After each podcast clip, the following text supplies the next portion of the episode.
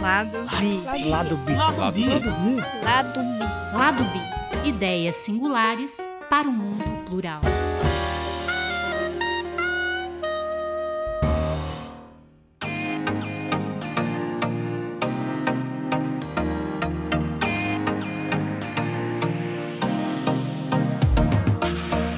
Olá! Está no ar mais um episódio do Lado B. Eu sou Angela Alat e é muito bom ter a sua companhia. Por aqui, nós continuamos com nosso objetivo de virar o disco, ouvir o lado A, ouvir o lado B e trazer outras perspectivas e conteúdos que ajudem a ampliar o repertório da liderança. E no episódio de hoje, nós vamos falar sobre longevidade no trabalho. As pessoas estão vivendo mais, a expectativa de vida aumentou e o tempo de carreira também. As pessoas estão trabalhando até mais tarde, seja pela dificuldade de se aposentar e de viver com o valor da aposentadoria, seja pelo desejo de continuar produtivas, criativas, interagindo. Isso traz novos desafios para os profissionais mais maduros e para as empresas, que hoje mais do que nunca abrigam diferentes gerações trabalhando juntas. E para falar desse tema, longevidade no trabalho e a convivência entre diferentes gerações nas empresas, nós temos aqui uma convidada que é apaixonada e estudiosa do assunto, Luciana Correia, consultora, educadora e que há muitos anos vem se dedicando ao tema maturidade.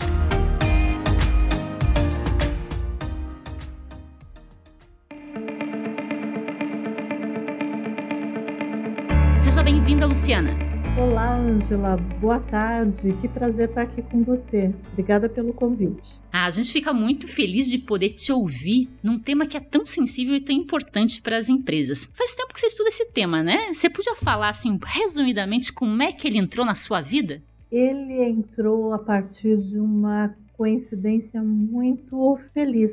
Na verdade, entrou a partir da minha mãe, que advogada aposentada, resolveu já com um pouco mais de idade, quase 70 anos, voltar a estudar e foi estudar na Universidade Aberta da Maturidade da PUC. Um dia conversando nos nossos jantares, nós tínhamos o hábito de jantarmos juntas toda noite, contar, trocar as ideias, né, do dia, o que aconteceu. Ela falou assim: "Ah, por que você não tenta fazer uma proposta de um curso sobre esse assunto que nós estamos falando, que eu levo para o coordenador lá da PUC. Pois bem, eu fiz a proposta, ela levou, e daí eu passei a ser docente da Universidade da Maturidade da PUC, isso foi lá em 2013, há oito anos atrás, e a partir daí me encantei com essas pessoas, interessadas e interessantes de uma geração, às vezes duas gerações anteriores à minha, e, e, a partir disso me deu muita vontade de estudar a longevidade, justamente por perceber neles uma atividade muito grande, um desejo muito grande por uma vida feliz, bem saudável, bem sucedida. Então, foi assim,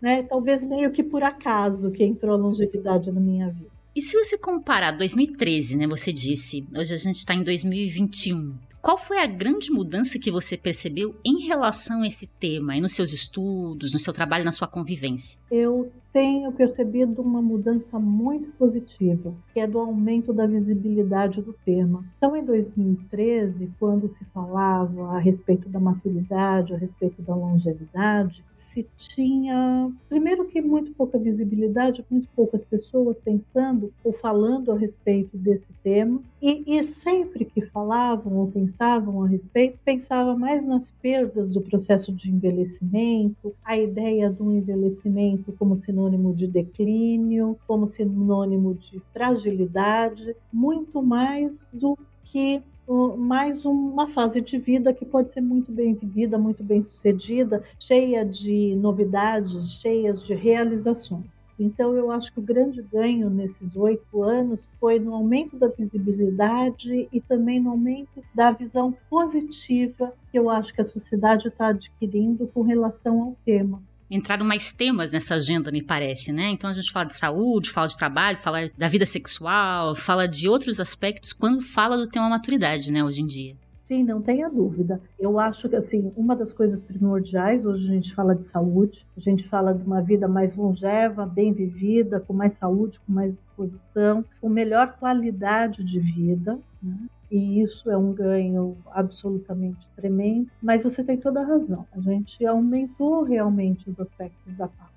E hoje se vê a longevidade de uma forma muito mais integral, eu diria, sabe? Uma visão mais integrada, né? Que você tem os aspectos do ser, quer dizer, o eu sou, então quem eu sou, como estou, aonde vou, o que desejo, o que vou realizar, o aspecto do que eu sei, então, o que eu aprendi, o que eu continuo aprendendo, o que eu posso reaprender, desaprender, e também o aspecto do ter, né? Então, a minha relação com o mundo prático, a relação com o mundo do dinheiro, a relação com, com o trabalho. Então, eu acho que assim é uma visão muito mais integral da longevidade que se tem hoje do que aquilo que se tinha oito anos atrás, quando eu comecei. Hum, que interessante, é o que eu sou, o que eu sei e o que eu tenho.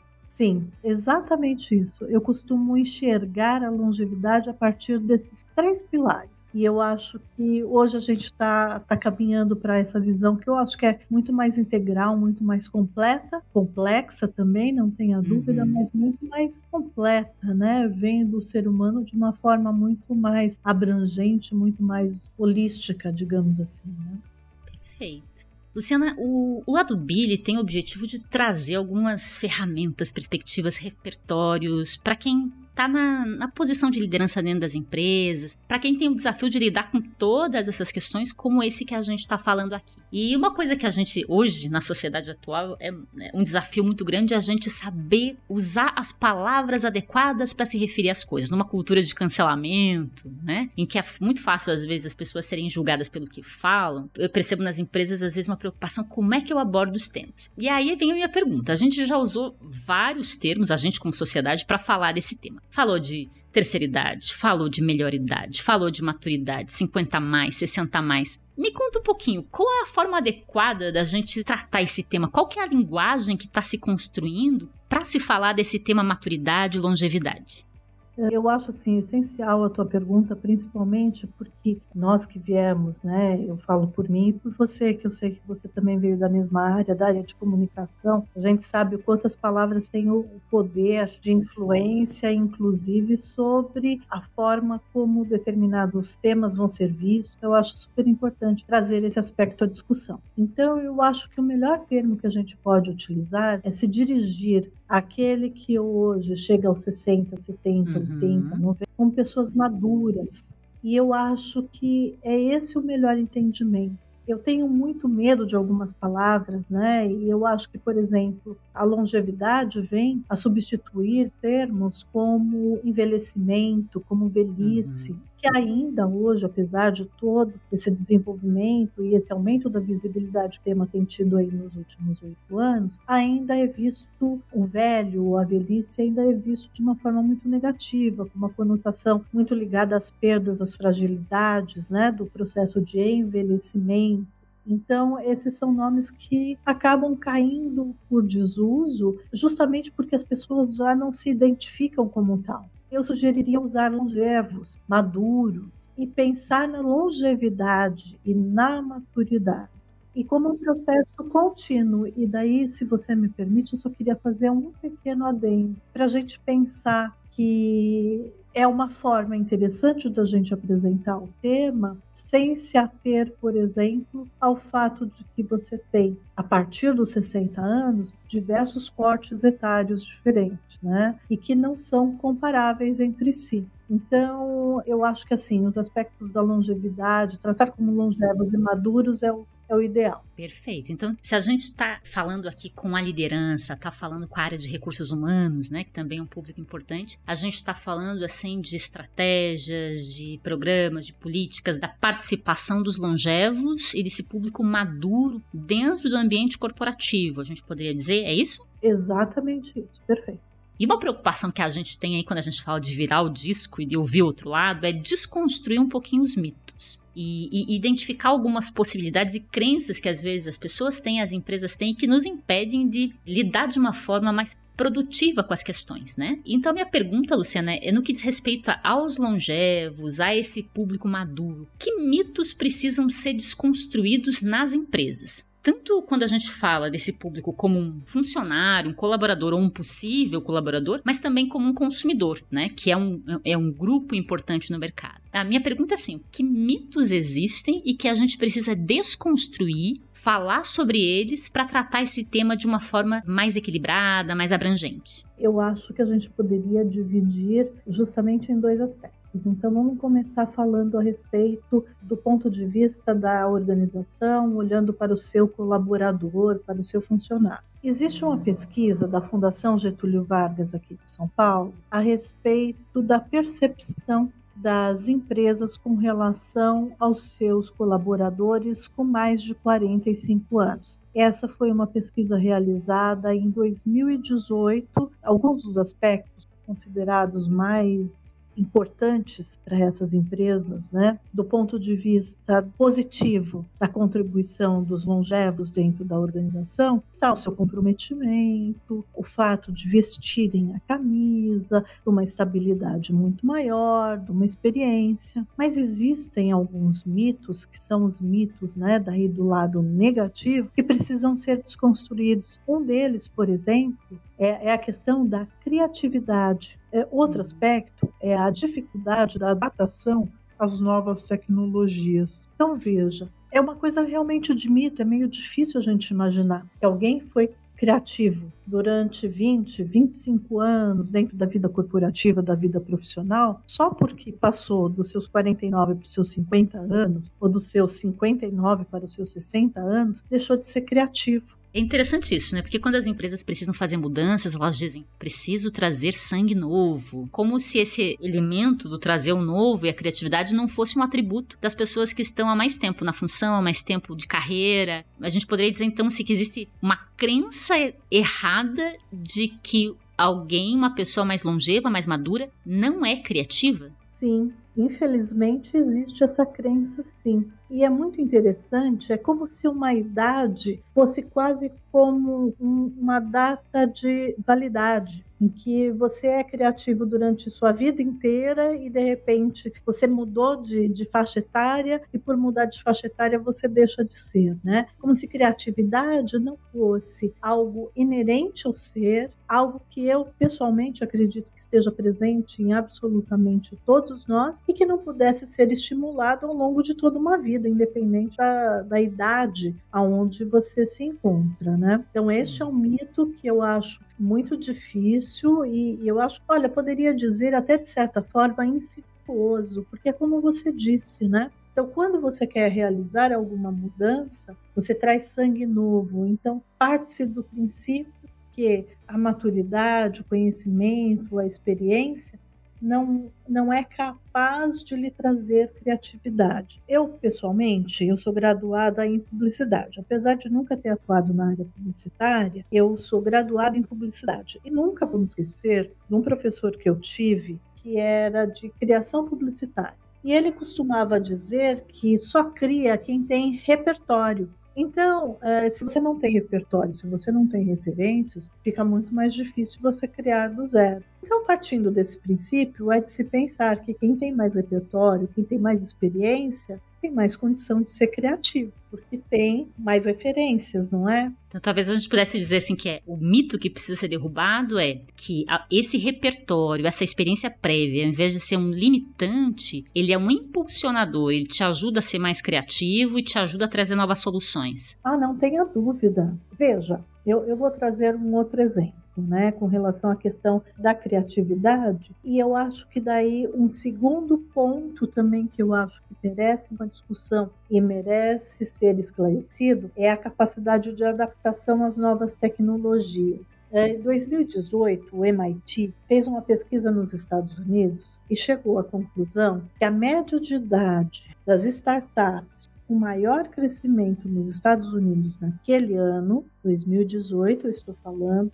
era de 45 anos de idade. Então veja, as empresas que tiveram melhor desempenho, elas não eram as empresas criadas por jovens, mas sim pessoas que aos 45 anos congregavam dois aspectos: a maturidade, a experiência vivida, né, a experiência profissional e também a jovialidade que hoje uma pessoa de 45 anos, de 50, de 60 anos tem. A gente tem toda uma questão dos avanços tecnológicos, dos avanços da medicina, que está permitindo que a gente viva mais e mais com muito melhor qualidade. Então, imaginar que hoje uma pessoa aos 50, 60 anos seja uma pessoa idosa é até um contrassenso com aquilo que a gente vê na realidade na vida né? capacidade de entrega, né, de envolvimento. E é interessante isso que você falou, né, porque a gente tem um estereótipo, assim, da startup, de coisa de gente jovem, gente entre aspas, aí descolado, né, que é uma primeira iniciativa, e esse número ele revela um outro lado, que primeiro, que a maturidade, a experiência profissional, elas podem ser mais benéficas até para quando a gente fala de um novo empreendimento, e essas startups, boa parte são de base tecnológica, né? Então assim, Sim. a maturidade, a experiência profissional dá um potencial aí de poder ter uma performance ainda melhor, e a questão do empreender também, né?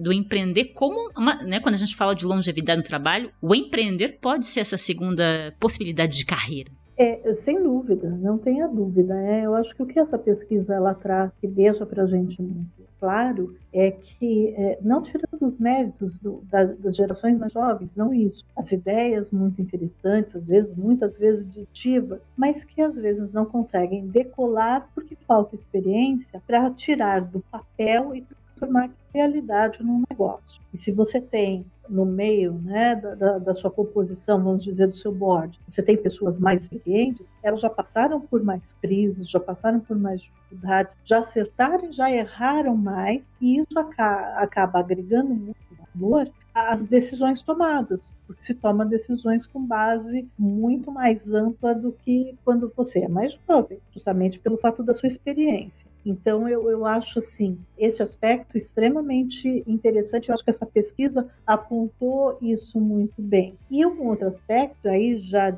com relação à questão das tecnologias é que inovação muitas vezes é visto só como aquela inovação disruptiva, né? O criar o que nunca existiu. Mas às vezes velhos problemas precisam de novas soluções. E o que eu vejo muito na, no empreendimento, na maturidade, né, no empreendedorismo na maturidade, é essa capacidade de criar novas soluções para velhos problemas. Primeiro, porque você já passou por eles antes uhum. e já uhum. viu aquilo que funcionou e aquilo que não funcionou. Você viveu isso. E segundo, porque você consegue ter uma leitura, eu acho, um pouco mais ampla do mundo, da sociedade, das mudanças, das crises. Por isso que eu acho que empreender na maturidade pode ser uma saída muito interessante, uma possibilidade muito interessante para quem está pensando na sua segunda carreira, digamos assim.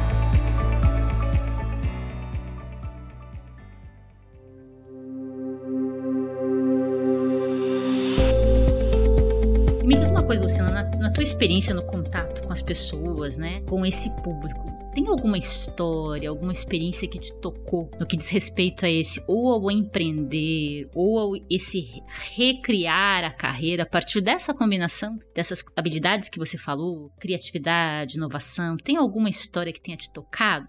Ah, tem uma história que me tocou muito, uma, uma mulher que eu acho simplesmente fantástica. O nome dela é Helena Chargel. Ela hoje está com já deve estar na faixa dos seus 83 para 84 anos. Eu a conheci há uns quatro anos atrás, mais ou menos, durante um TED em São Paulo, em que ela contou a história dela. É profissional da área de moda, ela trabalhou numa confecção durante muitos e muitos anos, e chegando aí perto dos seus 80 anos, ela resolveu se aposentar daquela atividade. E ao se aposentar, ela uma pessoa sempre muito ativa, só buscar outros círculos, outros contatos, outras amizades. Participou um dia de um café é, de empreendedores 60 a mais, onde ela foi convidada a comentar qual era o projeto que ela tinha em mente. Ela contou nesse TED que ela disse que, assim, nesse momento eu não tinha projeto nenhum em mente, mas não podia ficar sem falar nada, então falei que meu uhum. desejo era criar uma linha de lingerie para mulheres com mais de 60 anos. No que final, legal aquela ideia que ela trouxe ali, algo de bate-pronto, né? segundo ela mesma, somente para não dizer que não tinha nenhum projeto, que ela se sentiu constrangida ser a única que não tinha, se transformou em realidade e hoje eu acho que ela já está na terceira coleção anual que ela apresenta de lingeries para mulheres com mais de 60 anos, é, com muito sucesso, com sucesso de vendas. Ela é a garota propaganda. E é interessante isso, né, Luciana? Porque se você vai a uma loja de lingerie, por exemplo, e aí tem a ver com a segunda parte da minha pergunta sobre os mitos que existem entre, em relação ao consumidor de, desse grupo, você vai ver uma lingerie que não tem design, uma lingerie de cores, né, são sempre as mesmas, em que ela é muito mais funcional do que um artefato de moda. E é interessante assim como ela, essa proposta da Helena, né? Ela provoca isso, né? Ela, ela traz um olhar do tipo, por quê? A idade significa que eu não vou mais querer uma coisa bonita. Que interessante. Exato, e daí é muito interessante porque se por um lado as empresas elas perdem por terem mitos voltados ao seu colaborador,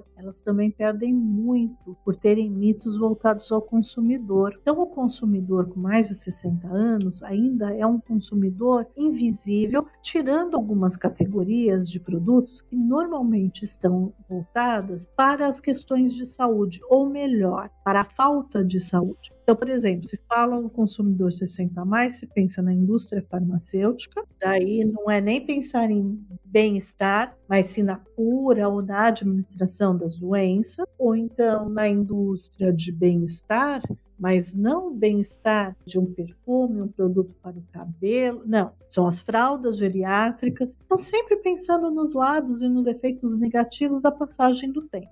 É claro, físico muda com a passagem do tempo o da mulher, o do homem, muda a nossa disposição, o nosso interesse, você está coberta de razão. O fato de mudar o nosso corpo não quer dizer que não tenhamos interesse em continuar nos sentindo bonitas, nos sentindo sensuais, que a pessoa que passa dos 60 anos não, não tem uma vida sexual. Não ativa. tem direito, né? É isso?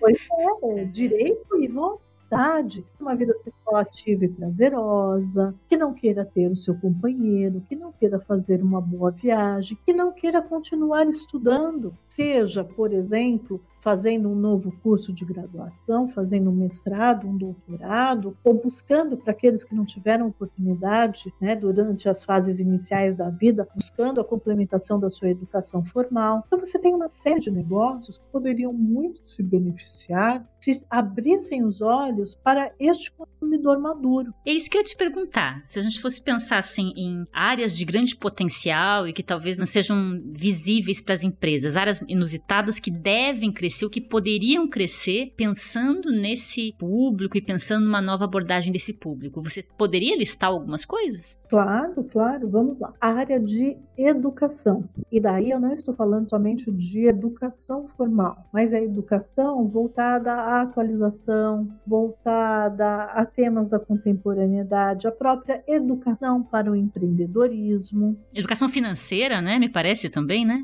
Eu, eu acho assim, na verdade, educação financeira, na minha opinião, é um tema muito importante que deveria ser discutido desde os pequenininhos lá na escola. Né? O brasileiro não tem essa preparação financeira para essa vida mais longeva que a gente vai ter.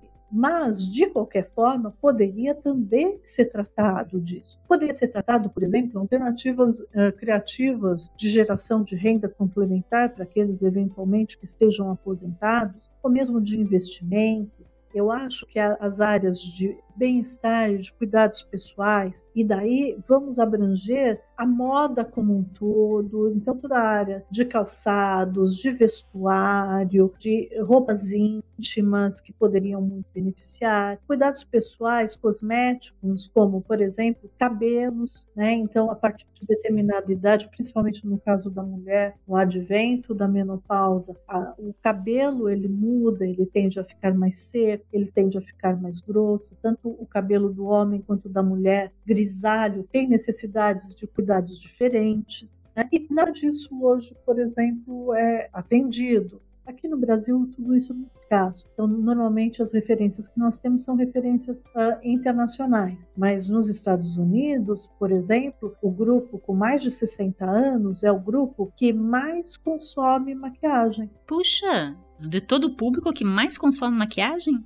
Que consome mais e maquiagens de luxo, de marcas de luxo. E a gente não vê esse público nos comerciais, né? Essas pessoas não são representadas. Então, isso daí eh, também é um aspecto muito interessante, né? Que a, a, empresa que souber representar essas pessoas na sua comunicação certamente também sairá na frente. E falando disso, assim, a gente falou dos mitos, dos problemas que existem e boas práticas, boas histórias, empresas que na sua visão já vêm tendo acertos no que diz respeito tanto à participação desse público mais longevo, mais maduro dentro da empresa também como consumidor. Você tem alguma história para compartilhar conosco? Conosco? Ou prática que está crescendo e está se disseminando no mercado? No geral, eu, eu acho que assim, eu tenho visto empresas mais abertas à questão da diversidade etária dentro dela. Então, eu vejo algumas práticas, como por exemplo, a Coca-Cola, que tem um programa não só de mentoria, no uhum. qual um executivo mais experiente mentora um executivo iniciante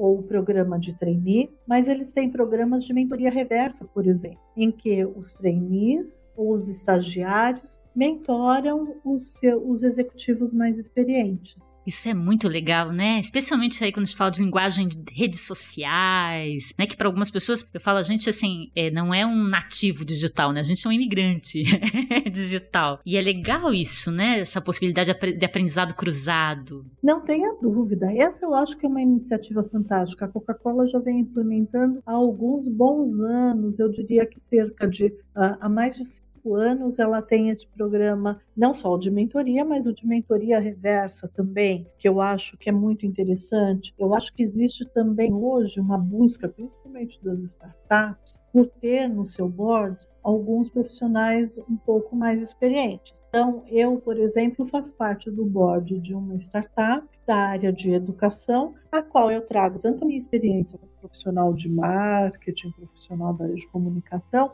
com a minha experiência em educação para trocar com os sócios, por exemplo, as melhores estratégias para os próximos passos de crescimento da empresa dele.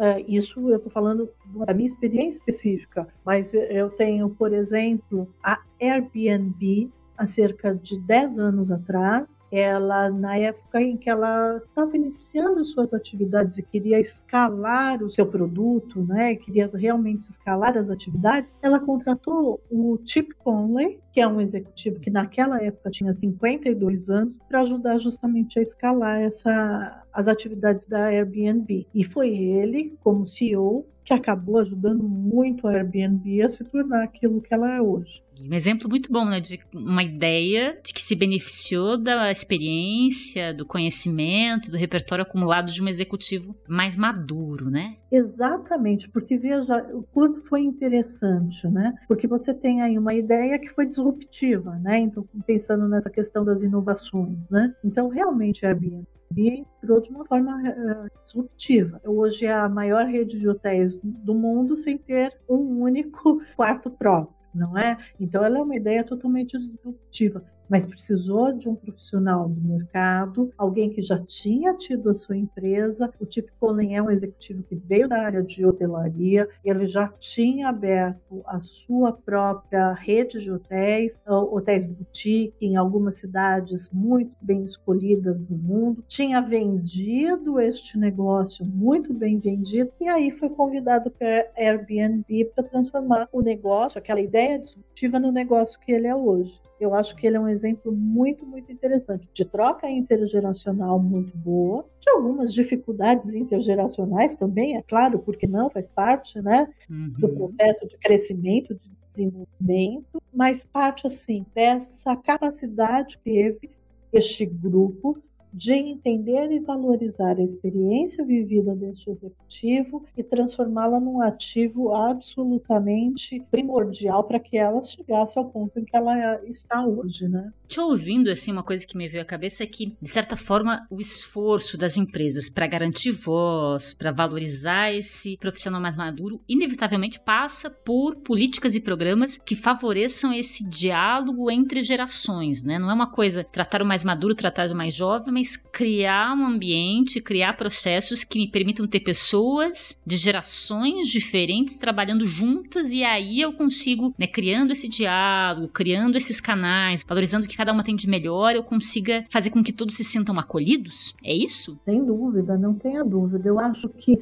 passa pelo reconhecimento das diferenças, na minha opinião, Angela, entender que a cada geração você tem alguns perfis diferentes, alguns propósitos diferentes, algumas visões de mundo diferentes. Eu costumo dizer que é muito importante que a gente não perca a perspectiva do momento histórico em que determinada geração foi criada, né? Uhum. Então, se a gente falar, por exemplo, silenciosos que vieram antes da Segunda Guerra Mundial, tem um perfil que foi criado a partir das demandas daquele momento histórico. Baby boomers, os baby boomers já a partir da Segunda Guerra Mundial. Uhum. Eu acho assim uh, essencial a gente pensar em programas que promovam uma relação intergeracional em que haja realmente espaço para troca e que se respeite as peculiaridades e as diferenças de cada geração. Então, não podemos nunca esquecer cada momento histórico, ele demanda, as pessoas passam por aquele momento, que são criadas, que se desenvolvem naquele momento, de forma diferente. Então, uma coisa é você fazer parte da geração dos silenciosos, né? desde o início da década de 1920 até o início da Segunda Guerra Mundial. Então, são pessoas que nasceram e foram criadas dentro de um momento histórico que é totalmente diferente daquele que a gente tem hoje. E por aí vai. Então, os baby boomers, a geração X, depois os millennials. Então, cada um desses grupos é demandado e é conformado né, de acordo com o momento histórico no qual eles vivem. E a partir disso, criam os seus próprios perfis, estimulados por todas essas questões sociais, econômicas, culturais que envolvem o momento histórico no qual estão inseridos, né? Então, ao entender essas diferenças, ao respeitar essas diferenças, e veja, você tocou agora há pouco num tema que é muito interessante, você comentando a respeito que nós somos imigrantes digitais, somos nativos digitais. Então, por que não né, se respeitar essa situação e se uhum. aprender com isso também né? Eu costumo dizer que quando você respeita as diferenças, você as enxerga, você tem a possibilidade de obter o que tem de melhor em cada um. E obtendo o que tem de melhor em cada um, respeitando, aceitando, assimilando isso, você cria o que eu posso dizer de um, um ambiente multigeracional, um ambiente age-friendly, uhum. que realmente permite que cada um se destaque pelo que é, pelo que pode contribuir, e não não ou por questões hierárquicas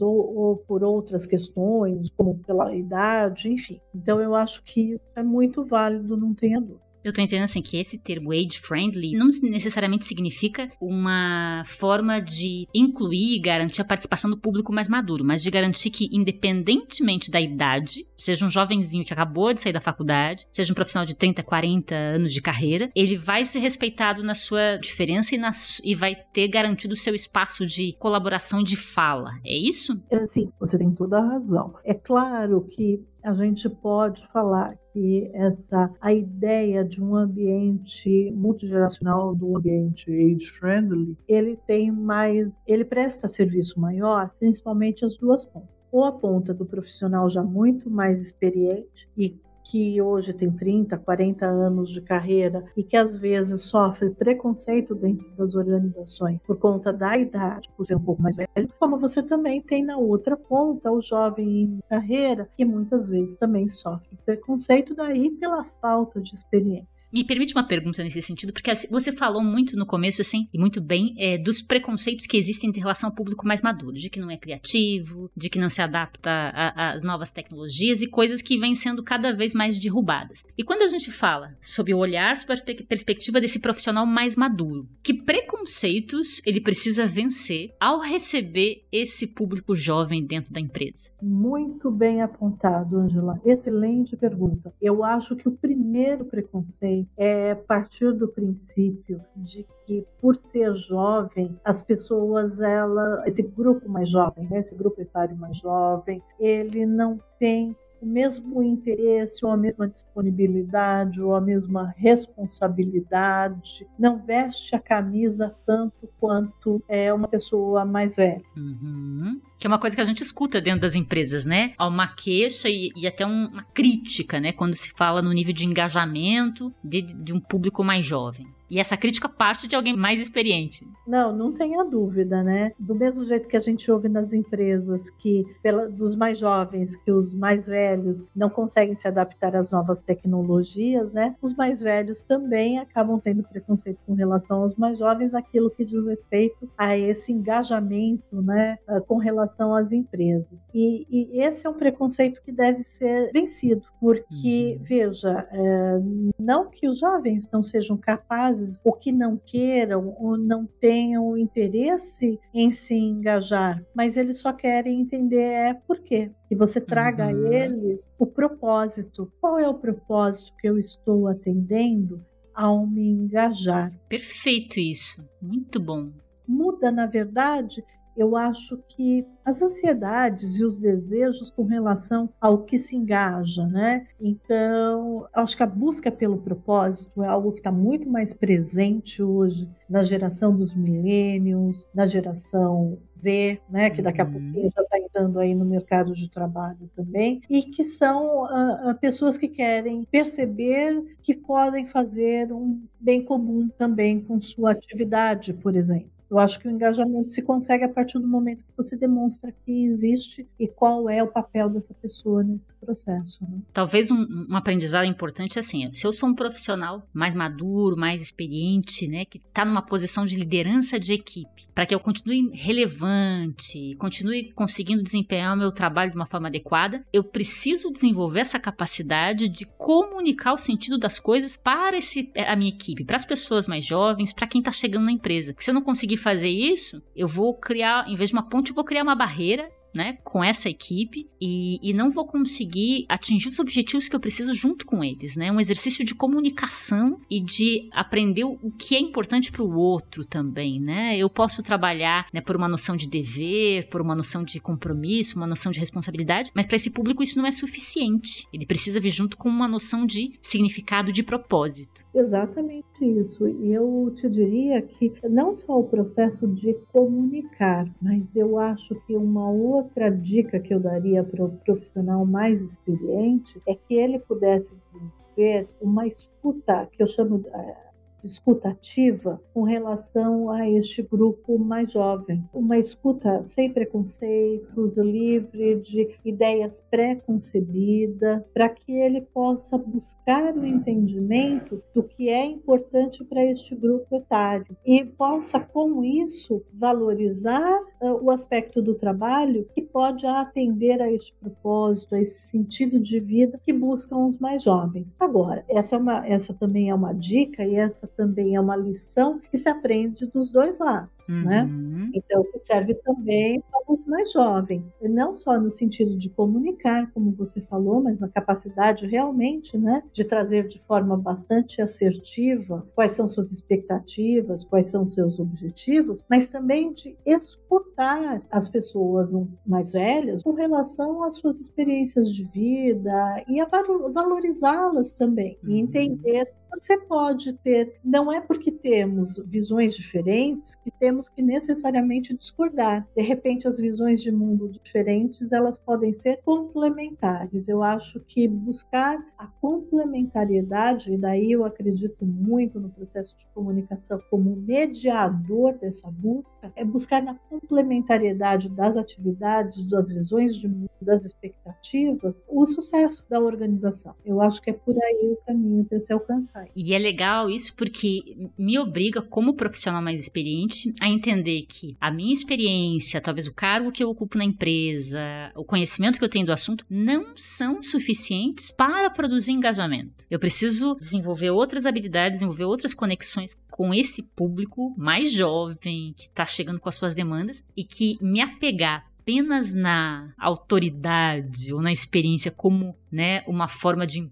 impor alguma coisa já não funciona mais, né, Luciana? Ah, não, a famosa sociedade, né, do controle, né, do cobrança e controle, já não funciona mais. Então eu acho que se apegar somente nesses aspectos é um caminho para que você não consiga alcançar os seus objetivos. Agora, utilizar a sua experiência, utilizar a sua vivência como uma forma de, de troca, né, de trocar, oferecendo isso para o grupo etário mais jovem, para os iniciantes na carreira, para o grupo que acaba de entrar na empresa e, e oferecer para acompanhá-los, para apoiá-los, para ajudá-los e, e, usar, inclusive, a, a sua própria capacidade, a sua inteligência emocional, a sua capacidade de navegar por momentos mais difíceis e mais incertos e oferecer apoio nesse sentido, eu acho que é o caminho primordial. Aí eu vou trazer até uma figura de um filme que ficou muito conhecido nos últimos anos anos, que é o uhum. Senhor Estagiário com Robert De Niro. Perfeito, né? perfeito. Eu acho que assim, a postura que ele adota, ela é muito interessante porque é uma postura conciliatória. Então ver que até indico para aqueles que não tiveram oportunidade, assistam. Eu acho que todo mundo, não importa qual é a geração, pode se beneficiar muito da observação de como é que as relações foram sendo construídas de forma muito respeitosa, de forma muito franca, de forma muito aberta, entre o personagem do Robert De Niro e toda a equipe jovem. Então veja, eu acho que essa, assim, a narrativa, né, essa história contada e a forma como ele vai costurando, de forma muito leve, muito tranquila, muito segura as relações com este grupo bem mais jovem é absolutamente sensacional. E é um pouco disso né? Ele se abre para escutar, entender e comunicar como é que uhum. ele pode ser útil, como é que ele pode ter troca. Essa é uma postura essencial, eu acho, nos dias de hoje. Não importa se você está no grupo mais maduro ou se você está no grupo mais jovem. Eu acho que o sucesso está nisso. A gente, só para a gente recomendar, se você que nos ouve está a fim de pensar um pouco mais sobre essa questão da, do diálogo e do trabalho, da cooperação entre diferentes gerações no ambiente de trabalho, a dica do filme é Senhor Estagiário. É isso, Luciana? Isso, o Senhor Estagiário. Senhor Estagiário. Uhum. Filme de 2016 com Robert De Niro e com a Anne Hathaway. Até pouco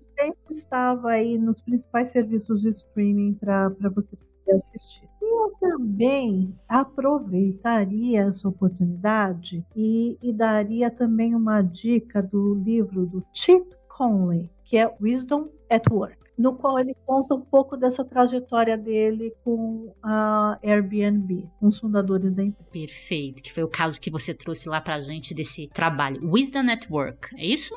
Isso, exatamente. Perfeito. A gente depois coloca as referências aí para o pessoal poder consultar tanto o filme quanto o livro.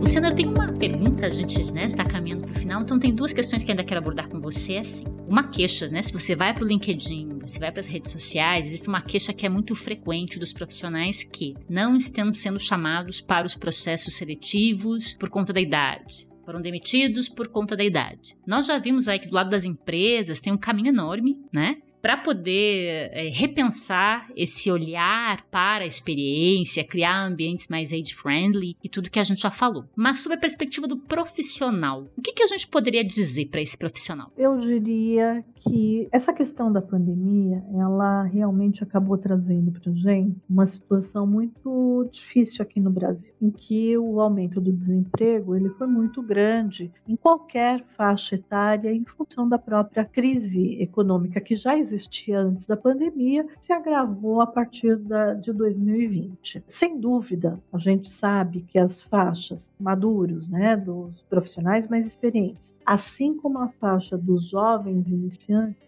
né, no, na vida profissional são as que mais vão sofrer, que são onde estão as maiores fragilidades. Como vão sofrer as pessoas com baixo nível de escolaridade, como vão sofrer nós, mulheres, que acabamos sendo aquele, aquela lista infalível dos primeiros a serem demitidos quando existe alguma coisa, alguma crise econômica que esteja acontecendo. Agora, com relação à recolocação deste profissional, eu diria assim que existem duas formas diferentes de enxergar. A primeira é a recolocação, ela vai se dar por meio do acionamento de sua rede de relacionamentos. Não se busca mais hoje uma oportunidade profissional por meio do anúncio de vaga, seja ele pelo meio do LinkedIn, de um site ou por. Normalmente as vagas hoje elas estão sendo preenchidas a partir das indicações. Então recorra à sua rede, busque tornar público na sua rede que você está em busca de uma nova oportunidade, se ofereça para ajudar os seus colegas de trabalho de alguma forma, marque alguns cafés virtuais, troque algumas ideias com as pessoas, busque continuar aprendendo, aproveite plataformas, por exemplo, como o LinkedIn para falar um pouco das suas experiências, oferecer conteúdo que possa ser interessante para quem te lê e que ao mesmo tempo acaba criando a sua autoridade sobre o assunto no qual você transita. Agora, existe um outro aspecto que eu acho que é algo para qual grande parte de nós deve caminhar, que é a possibilidade de empreender. E daí buscando uma segunda carreira ou dentro da própria atividade anterior, da própria área de atividade anterior, ou então numa área que se complemente. Então, as oportunidades como consultor, as oportunidades como docente, as oportunidades dentro de pesquisa ou como mentor, ou fazendo parte de boards, né, como conselheiro, dentro da, da mentalidade de advisory, é, tudo isso é possível. São oportunidades que existem em que a experiência ela ganha muito em termos de, de ofertas e de possibilidades, porque é justamente a experiência que está se buscando quando se busca por um consultor. A gente sabe hoje, por exemplo, que você tem as equipes dentro da, das organizações organizações cada dia mais jovens e muitos momentos, como o momento atual, em que você tem uma crise mais prolongada, às vezes você precisa trazer de fora algumas soluções para complementar aquelas atividades dos seus colaboradores, da sua equipe interna. E daí vale a pena pensar nisso. E, de novo, acionar a sua rede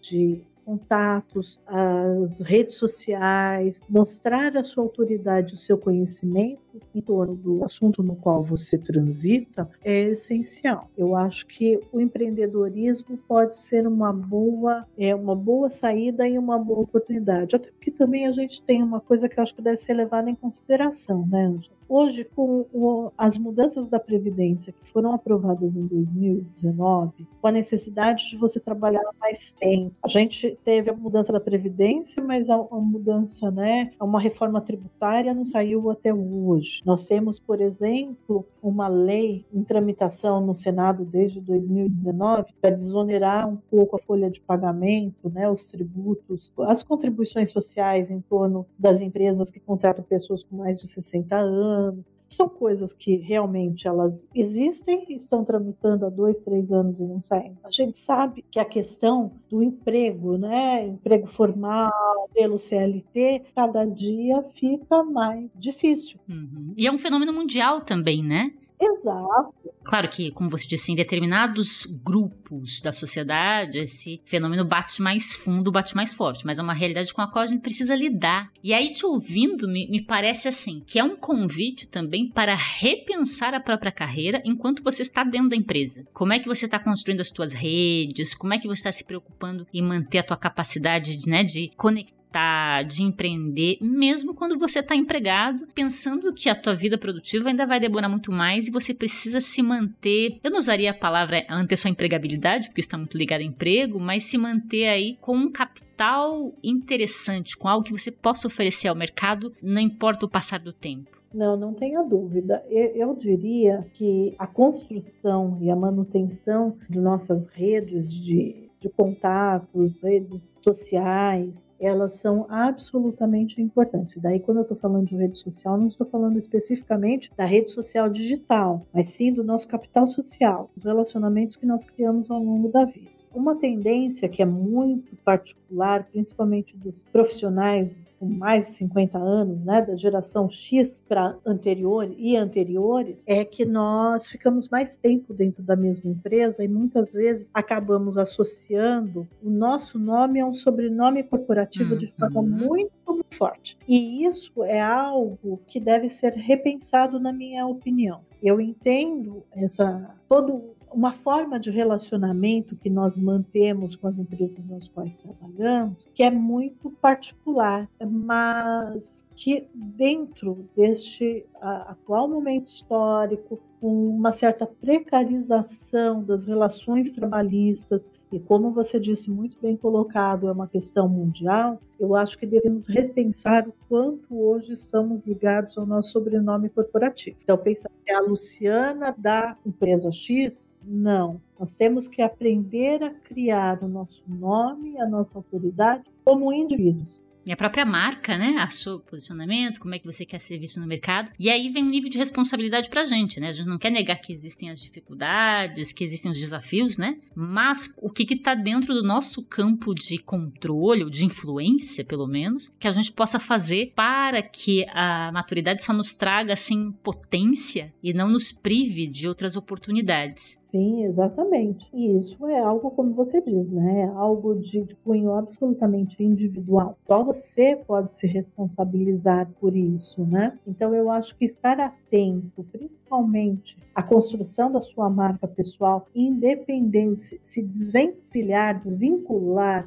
do sobrenome corporativo para que ele crie uma referência sobre você, é essencial. Eu acho que a sua referência tem que ser você mesmo, né? E, e para isso você deve construir toda uma autoridade e que vai além até das redes sociais, além das suas relações só na empresa onde você trabalha, mas assim, dentro do seu setor, por exemplo, de atuação. Então, uma forma muito boa que você tem de desenvolver isso é oferecer um pouco da sua experiência, um pouco do seu conteúdo, às vezes de forma voluntária, para para troca. Então, por exemplo, por que não se oferecer para fazer mentoria para um grupo que esteja aí iniciando, é, para uma startup que esteja precisando hoje de um apoio, de alguém com quem possa ter uma troca, falando a respeito né, da, de soluções e de uma visão mais estratégica, que possa ajudar a navegar em momentos mais de crise. Por que não? Né? Então... E, e é um olhar para aquela. Acho que volta um pouquinho para o começo, né? Quando você olhar o que eu sou, o que eu sei, o que eu tenho, né? Exato. O que, que eu sei que possa ter valor, quais são os meus valores também pessoais. Acho que a sua fórmula inicial é, é um. É quase um checklist, eu acho, Luciana, para a gente pensar o processo de amadurecimento profissional e pessoal. É como é que eu estou nesses três estágios: no ser, né, no saber e no ter. Ah, sim, não tenha dúvida. Eu, eu acredito muito nisso. Eu acho que é essencial a gente sempre procurar uma, uma reflexão, né, que possa sempre estar nos norteando para o próximo passo. Eu acho que uma coisa que eu entendo que faz parte né, da nossa forma de enxergar quando a gente tem 50 anos ou mais, né, de enxergar a nossa vida profissional, essa nossa fidelidade muito grande à empresa na, na qual nós estamos associados, né? Mas eu acho que assim é importante a gente pensar no ser, porque principalmente na vida corporativa, hoje mais do que nunca, você não é, você está. Uhum. Né? E se você trabalha o ser, o que você sabe, o que você é e o que você tem, é só seu e independe de onde você está. Então eu acho que atentar-se a estes verbos e como eles podem ser utilizados. E acho que a provocação final nós não poderíamos terminar melhor, né? Para que é a provocação de todo mundo aí parar um momento para fazer esse olhar, tirar o crachá, né? tirar o cartão de visita que leva e, pensar sobre a perspectiva mais individual nessas três dimensões. Eu sou, eu sei, eu tenho e como é que isso evolui pensando, né, tanto quem né, já está numa fase de mais experiência, de mais maturidade, mas mesmo para o profissional mais jovem que quer planejar esse processo. Valeu assim muito, acho essa essa visão integral, Luciana, para nos, nos fazer uma provocação mesmo.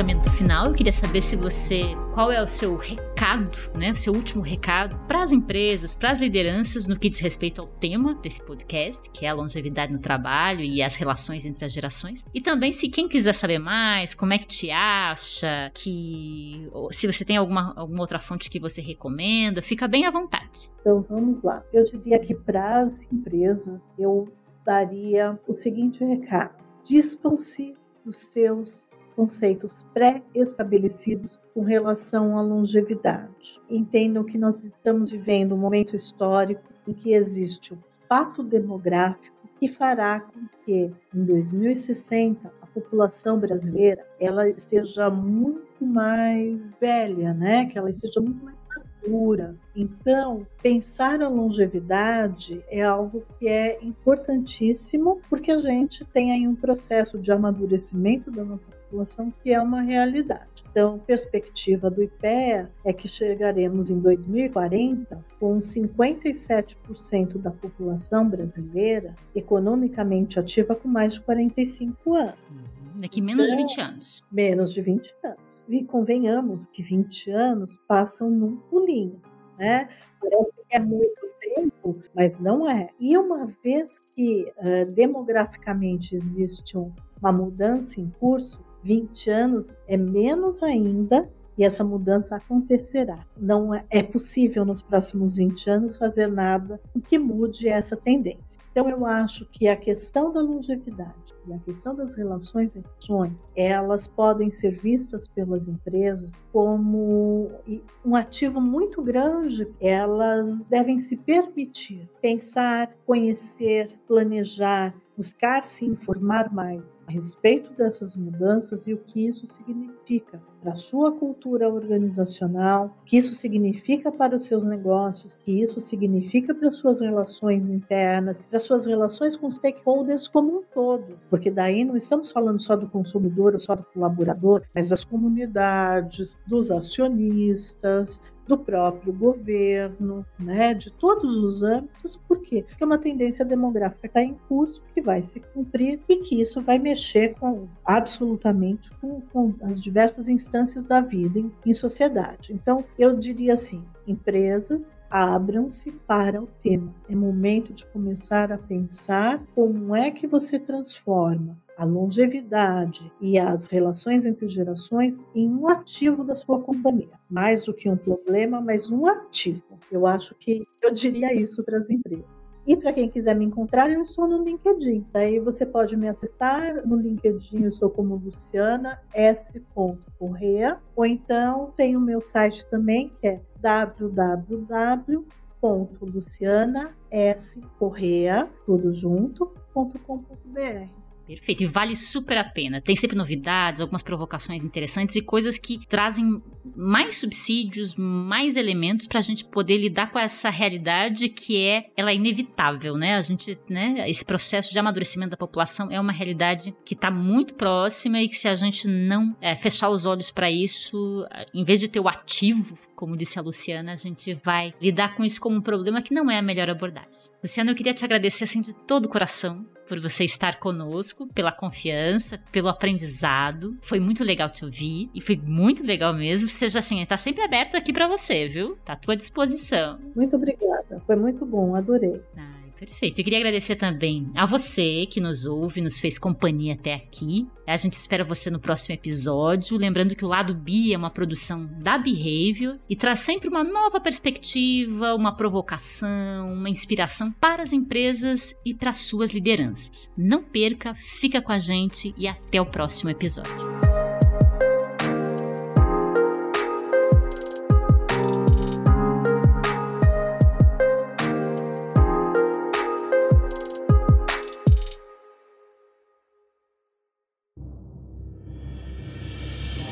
Este episódio foi editado por Atelas, soluções em áudio para podcasts.